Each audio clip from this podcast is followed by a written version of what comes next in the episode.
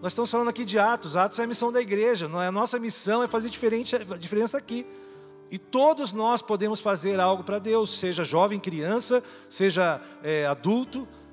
Você tem o Espírito Santo de Deus e o Espírito Santo de Deus pode te usar. A igreja é feita de pessoas. Vamos abrir a palavra de Deus em Atos 11.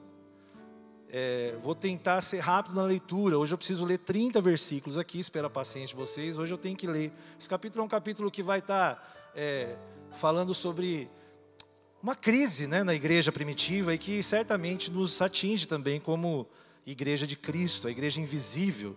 Nós somos a igreja militante de Cristo, a igreja que é a igreja local, que age, enquanto tem a igreja universal de Cristo, que é a igreja invisível do Senhor, né? todos aqueles que aceitam Jesus e a resgate essa igreja militante, essa igreja que é atuante nas né, cidades de Campo Grande. Vamos ler Atos 11, do 1 ao 30, vamos ler a palavra de Deus. Chegou ao conhecimento dos apóstolos e dos irmãos que estavam na Judéia, que também os gentios haviam recebido a palavra de Deus.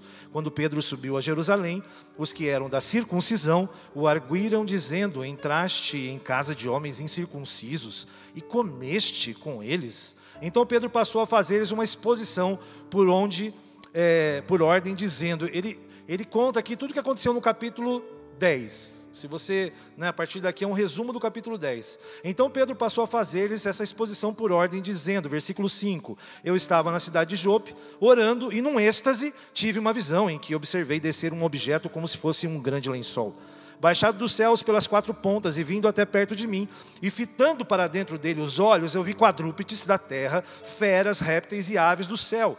Ouvi também uma voz que me dizia: Levanta-te, Pedro, mata e come. Ao que respondi: De modo nenhum, Senhor, porque jamais entrou em minha boca qualquer coisa comum ou imunda. Segunda vez falou a voz do céu: Ao que Deus purificou, não consideres comum. Isto sucedeu por três vezes, e de novo tudo se recolheu para o céu. E eis que na mesma hora passaram junto da casa em que, eu, em que estávamos três homens, enviados de Cesareia para é, se encontrarem comigo.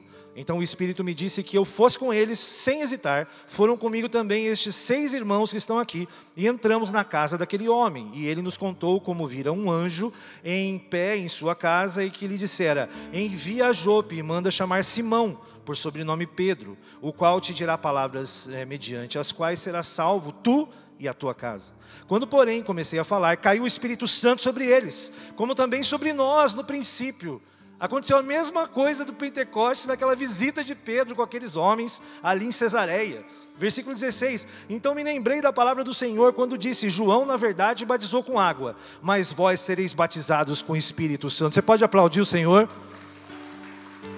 O que estava acontecendo é que não era mais necessária água, porque o Espírito Santo era o novo batismo que Jesus deixou. Nós somos batizados com fogo do Espírito Santo. Meus irmãos, que poder está sobre nós? Versículo 17: Pois se Deus lhes concedeu o mesmo dom que a nós nos outorgou quando cremos no Senhor Jesus, quem era eu para que eu pudesse resistir a Deus? Versículo 18: E ouvindo eles essas coisas, apaziguarem-se, apaziguarem-se, glorificaram a Deus, dizendo: Logo também aos gentios foi por Deus concedido o arrependimento para a vida. Então os que foram dispersos por causa da tribulação que veio a Estevão, é, a morte dele se atrapalharam até, é, se espalharam até a Fenícia, Chipre e Antioquia, não anunciando a ninguém a palavra senão somente a judeus. Alguns deles, porém, que eram de Chipre e de Cirene e que foram até Antioquia, falavam também aos gregos, anunciando-lhes o evangelho do Senhor Jesus. A mão do Senhor estava com eles, e muitos crendo se converteram ao Senhor. A notícia a respeito deles chegou aos ouvidos da igreja que estava em Jerusalém e enviaram Barnabé até Antioquia. Tendo ele chegado e vendo a graça de Deus, alegrou-se e exortava a todos que, com firmeza de coração, permanecessem no Senhor, porque era um homem bom, cheio do Espírito Santo e de fé, e muita gente se uniu ao Senhor. E partiu Barnabé para Tarso à procura de Saulo. Tendo-o encontrado, levou-o para Antioquia, e por todo um ano se reuniram naquela igreja e ensinaram numerosa multidão em Antioquia. Foram os discípulos pela primeira vez chamados de cristãos. Eu vou pedir para você dar um novo aplauso ao Senhor Jesus por isso. A primeira vez que foram chamados de cristãos. Naqueles dias desceram alguns profetas de Jerusalém para Antioquia, e apresentando-se um deles, chamado Ágapo, dava a entender pelo Espírito que estava para vir grande fome por todo o mundo, o qual sobreveio nos dias de Cláudio. Dinastia né, da, da família de Cláudio, os discípulos, cada um conforme as suas posses, resolveram enviar socorro aos irmãos que moravam na Judéia o que eles com efeito fizeram, enviando os presbíteros por intermédio de Barnabé e de Saulo. Conseguimos ler o capítulo 11 de Atos. Que bênção essa história, meu irmão, ela é tão importante para nós. Nós estamos seguindo essa história aqui, a trilha do Evangelho, e nesse momento aqui, são Antioquia é na verdade a Macedônia, a porta para a Europa. Hoje a, ali é a Síria, né? é, é uma região ali onde, onde se encontram os continentes, né? Mataram Estevão, nós pregamos aqui é, né, sobre a morte de Estevão, e, e, foram se espalhando o povo de Deus, foi pregando o Evangelho, e chegou a Antioquia. Antioquia é uma cidade é, maravilhosa. Flávio Josefo, que é um grande teólogo judeu do primeiro século, ele descreve Antioquia como a terceira maior cidade da sua época. Ela tinha mais de meio milhão de habitantes. É uma cidade muito grande, só era menor que Roma, só era menor é, que Alexandria, uma cidade é, onde a cultura grega era muito forte, extremamente é, forte comercialmente, era chamada da Porta do Oriente, Antioquia Bela, era chamada também da Rainha do Oriente.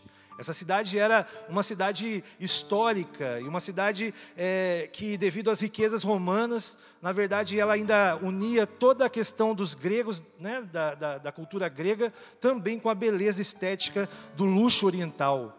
É quase que uma Dubai. o evangelho chegou ali na Dubai do primeiro século. Antioquia era a Dubai do primeiro século. E a maioria da população era síria, era de gentios e gregos.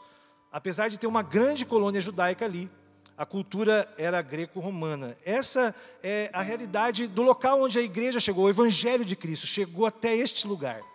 E ali havia um, um problema, começou a acontecer na igreja primitiva, porque igreja é gente, e gente gera problema.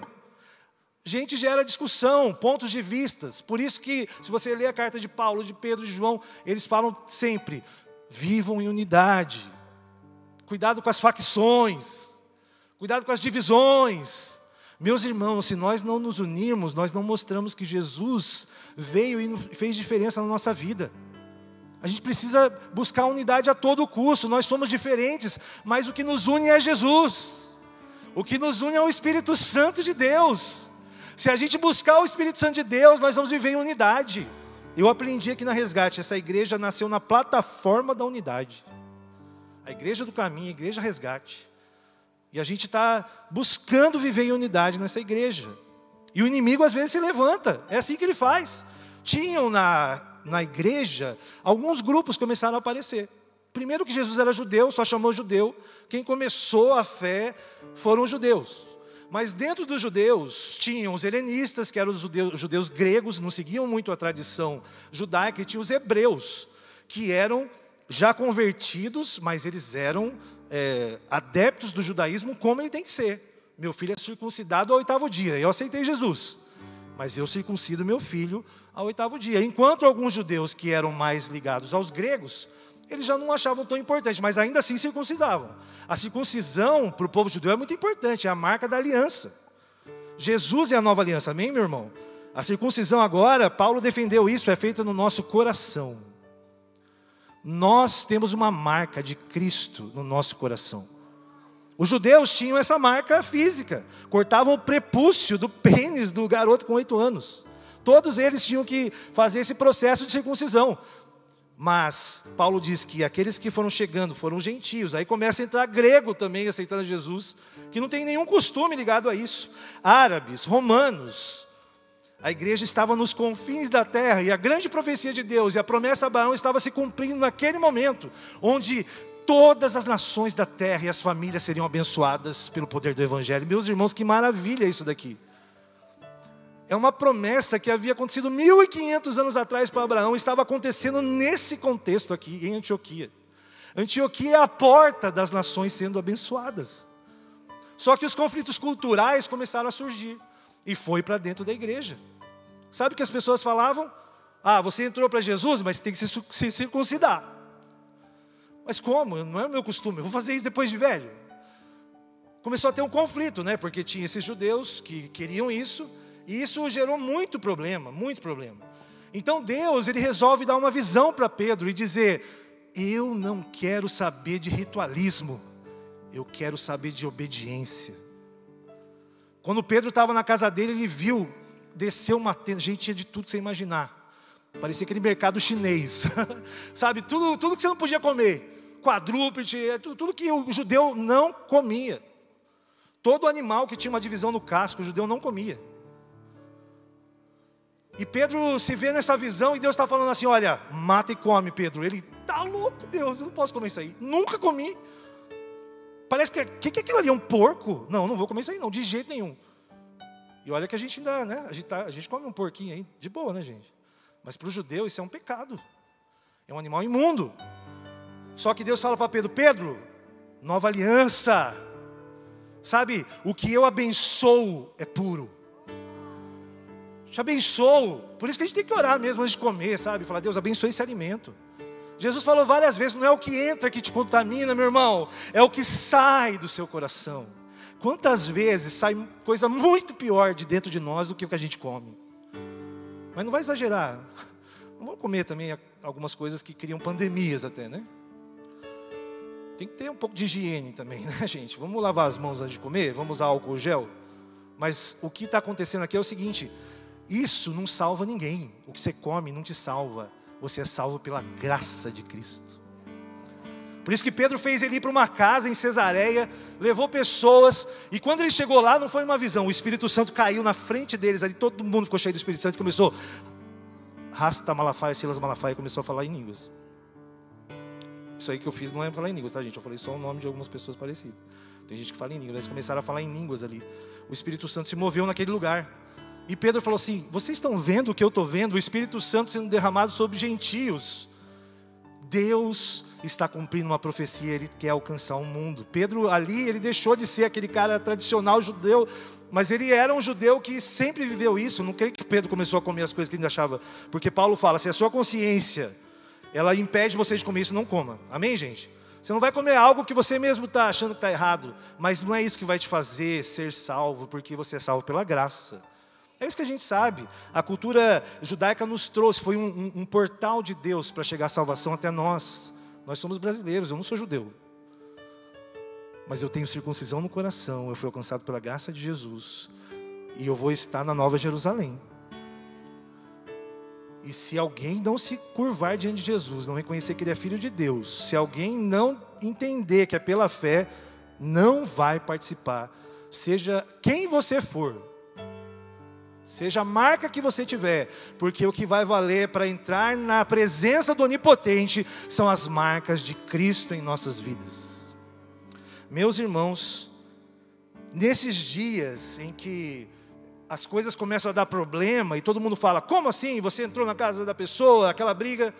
Chamaram quem? Barnabé. A gente falou sobre Barnabé, não é verdade?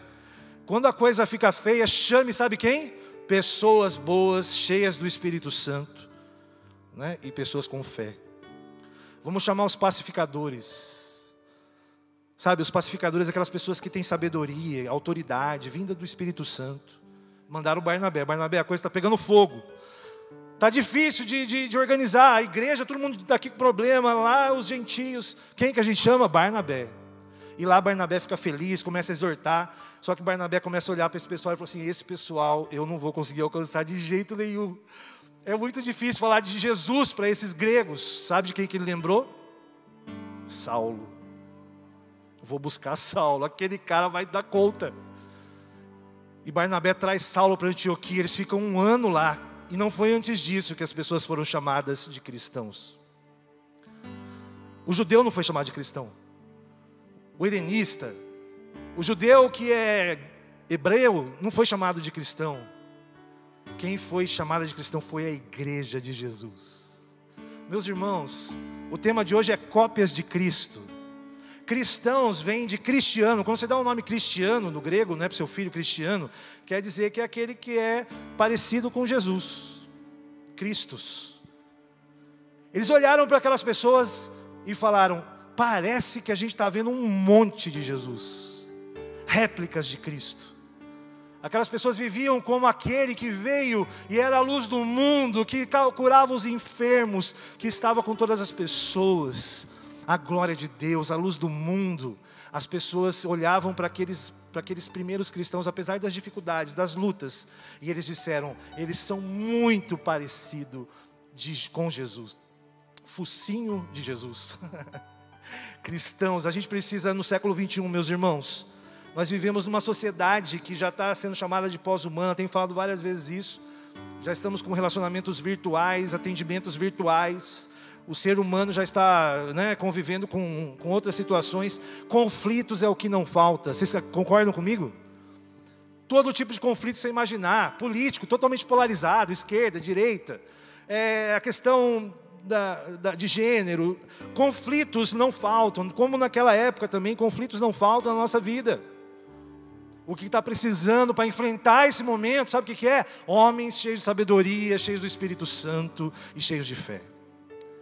Deus está aqui nessa manhã falando com você que Ele quer te encher do Espírito Santo para você ser um pacificador. A igreja não pode ser conivente, mas ela também não pode excluir as pessoas. Nós temos que ter sabedoria. A gente tem que defender a nossa posição, mas com amor. Porque Deus odeia o pecado, mas Ele ama o pecador. A vontade de Deus é que todos sejam salvos. Não deixe que o preconceito impeça você de mostrar Jesus para as pessoas. Você tem que ser cópia de Cristo. Jesus estava com a mulher samaritana. Jesus almoçava com os publicanos. Jesus ele, ele, ele entrou na, ele chamou pescadores, chamou pessoas que eram desonestas, políticos que eram publicanos. Jesus, ele, ele veio para dizer: o meu reino é para todo mundo. Ele conta parábolas que convidaram as pessoas, ninguém veio, e, e, o rei falou assim: Olha, vai e convida os pobres, convida as pessoas que não têm nada, os mendigos, os moradores de rua, tragam todos, porque eles vão cear comigo nessa noite. Se existe alguma coisa inclusiva na, na, no, na nossa, na, nesse nosso mundo de diferenças, é o Evangelho de Jesus. Meus irmãos, a gente tem a solução para que tudo é, aconteça e que realmente o, o Evangelho seja pregado neste lugar e os conflitos vão cair por terra. Porque o Espírito Santo quer te usar, quer me usar. Nós temos que realmente entender essas coisas, dar testemunho, pra, porque muitos de nós cristãos, e nós erramos, e a gente atrapalha o crescimento, são os cristãos que atrapalham o crescimento do reino de Deus. Ninguém pode atrapalhar a vontade de Deus, os propósitos de Deus vão ser cumpridos todos. Todos. E vou dizer, não vai melhorar não, meu irmão. Você está achando que vai melhorar. Apesar que Deus ele é misericordioso, compassivo. Ele dá tempo, mas Ele está falando, arrependam-se. Essa geração precisa se curvar a Deus, e se não fizer por bem, vai ser por mal, porque toda a terra vai um dia se ajoelhar e confessar que Jesus Cristo é o Senhor. Isso vai acontecer, meu irmão, não duvide. E quando acontecer, fique feliz, porque você vai estar no melhor lugar do mundo.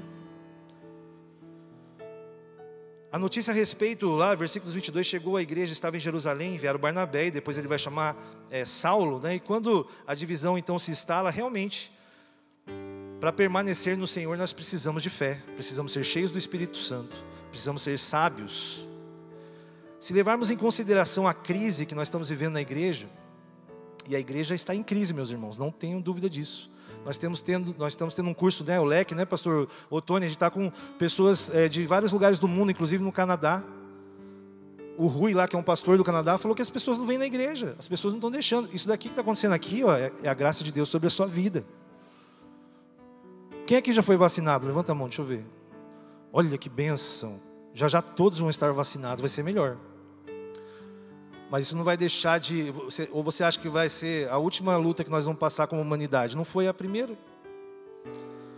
Os conflitos vão acontecer. Jesus sabia que isso ia acontecer. Meus irmãos, Jesus olhou para aquele templo de Jerusalém com seus discípulos e falou: Olha, não vai sobrar pedra sobre pedra. Sabe por quê? Porque Deus, Ele está aqui. Nós cantamos nessa manhã, Ele está aqui.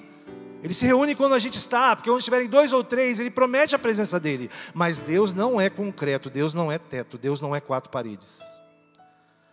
Deus anda com você onde você estiver, você é a igreja. Amém, meus irmãos?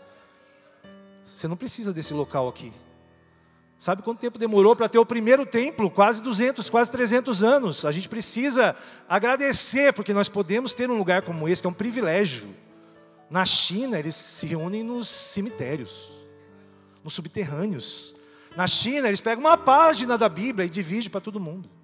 Porque se alguém for pego com uma, com uma Bíblia na mão, vai preso. Eles têm que decorar. Eles têm que fazer algo porque não tem acesso. Então, meus irmãos, nós temos um, um, uma grande graça sobre nós. Se a gente pode estar aqui com liberdade. O problema é que a gente está assim, já já vai chegar o anticristo, ele vai ter, né, vai ser aquele cara lá que vai coordenar tudo. Ele vai, meus irmãos, eu creio que vai ser muito mais sutil que isso. Para mim, o anticristo é uma ideologia que vai contaminar os cristãos. E você vai começar a fazer concessões e nem vai perceber. E você está aceitando a marca da besta quando você está sendo conivente, porque quem cala consente. Nós temos que nos posicionar como cristãos sempre, amar as pessoas, mas a gente não pode ter medo. A gente não pode estar conformado, como o Marlon disse aqui. O Marlon está junto comigo na mesma unção aqui. Meus irmãos, Deus quer que a gente não se conforme com este século, mas nós estamos neste século. Então nós precisamos ser cópias de Jesus. E olha só, quem é muito parecido com Jesus naquela época não teve um final muito bom, porque Estevão foi apedrejado, Jesus foi crucificado. Então, se você está muito confortável no meio onde você anda, toma cuidado, talvez você não esteja sendo tão cópia de Jesus como parece. A palavra de hoje é uma palavra que você entenda que a, a, nossa maior expectativa tem que ser a vinda do Senhor Jesus. Não há solução para este mundo que não seja o Evangelho de Cristo. Não existe, meu irmão. Não existe. Depois de alguns anos, né, Paulo escreve aos Gálatas, no capítulo 2, versículos de 1 a 4, estou indo para o final. Ele diz assim, lá em Gálatas 2, de 1 a 4, né? 14 anos depois, 14 anos depois, subi outra vez a Jerusalém. Olha só, quantos anos? 14 anos. Paulo volta para Jerusalém com Barnabé, estavam juntos ainda por 14 anos. Levando também a Tito, subi em obediência a uma revelação e lhes expus o evangelho que prego entre os gentios mas em particular aos que pareciam com maior influência, para que de algum modo não, não correr ou ter corrido em vão. Contudo, nem mesmo Tito, amigo de Paulo, que estava comigo, sendo grego, foi constrangido a circuncidar-se. E isto por causa dos falsos irmãos que se entremeteram com o fim de empreitar, de espreitar a nossa liberdade que temos em Cristo. Meus irmãos, 14 anos se passaram e não mudou nada na igreja. Os mesmos grupos estavam exigindo coisas dos outros grupos. Quer ser cristão? Faça isso, faça aquilo. Paulo falou: passou 14 anos, o amigo grego que eu levei e falaram: olha, você tem que se circuncidar. Circuncidar. Que coisa, não, não acabava isso daqui. E nós estamos falando de um período, mais 14 anos, próximo do período em que aquela profecia de Jesus que não sobraria pedra sobre pedra aconteceu. No ano 70, Jerusalém foi destruída. O templo foi destruído. Nunca mais o templo foi reerguido depois disso.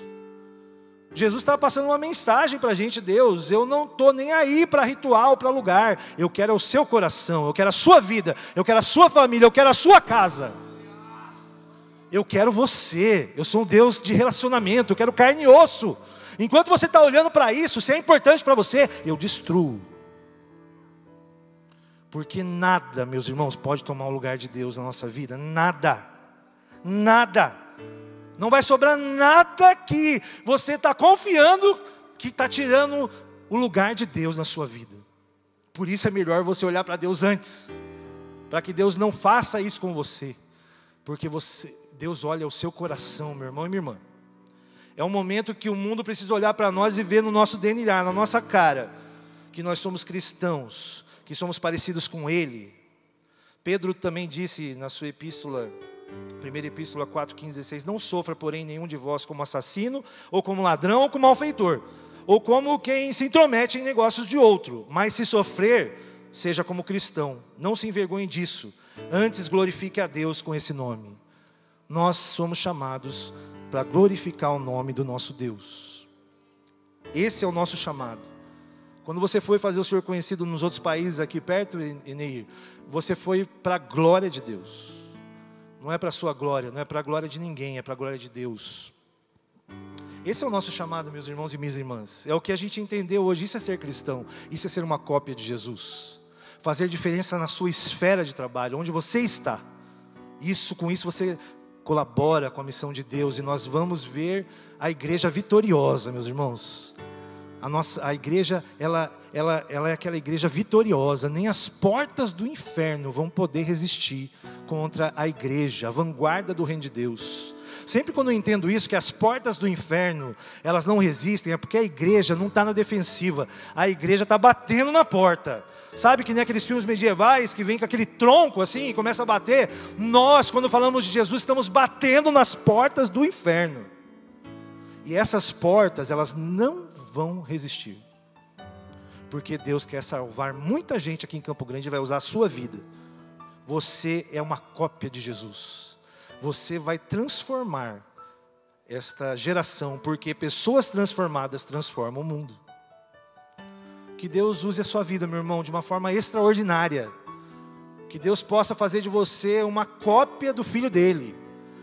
Sabe, uma, uma referência de Jesus para as pessoas nessa cidade, nesse momento tão difícil que nós estamos vivendo. Mas o que as pessoas mais precisam é ter contato com Jesus.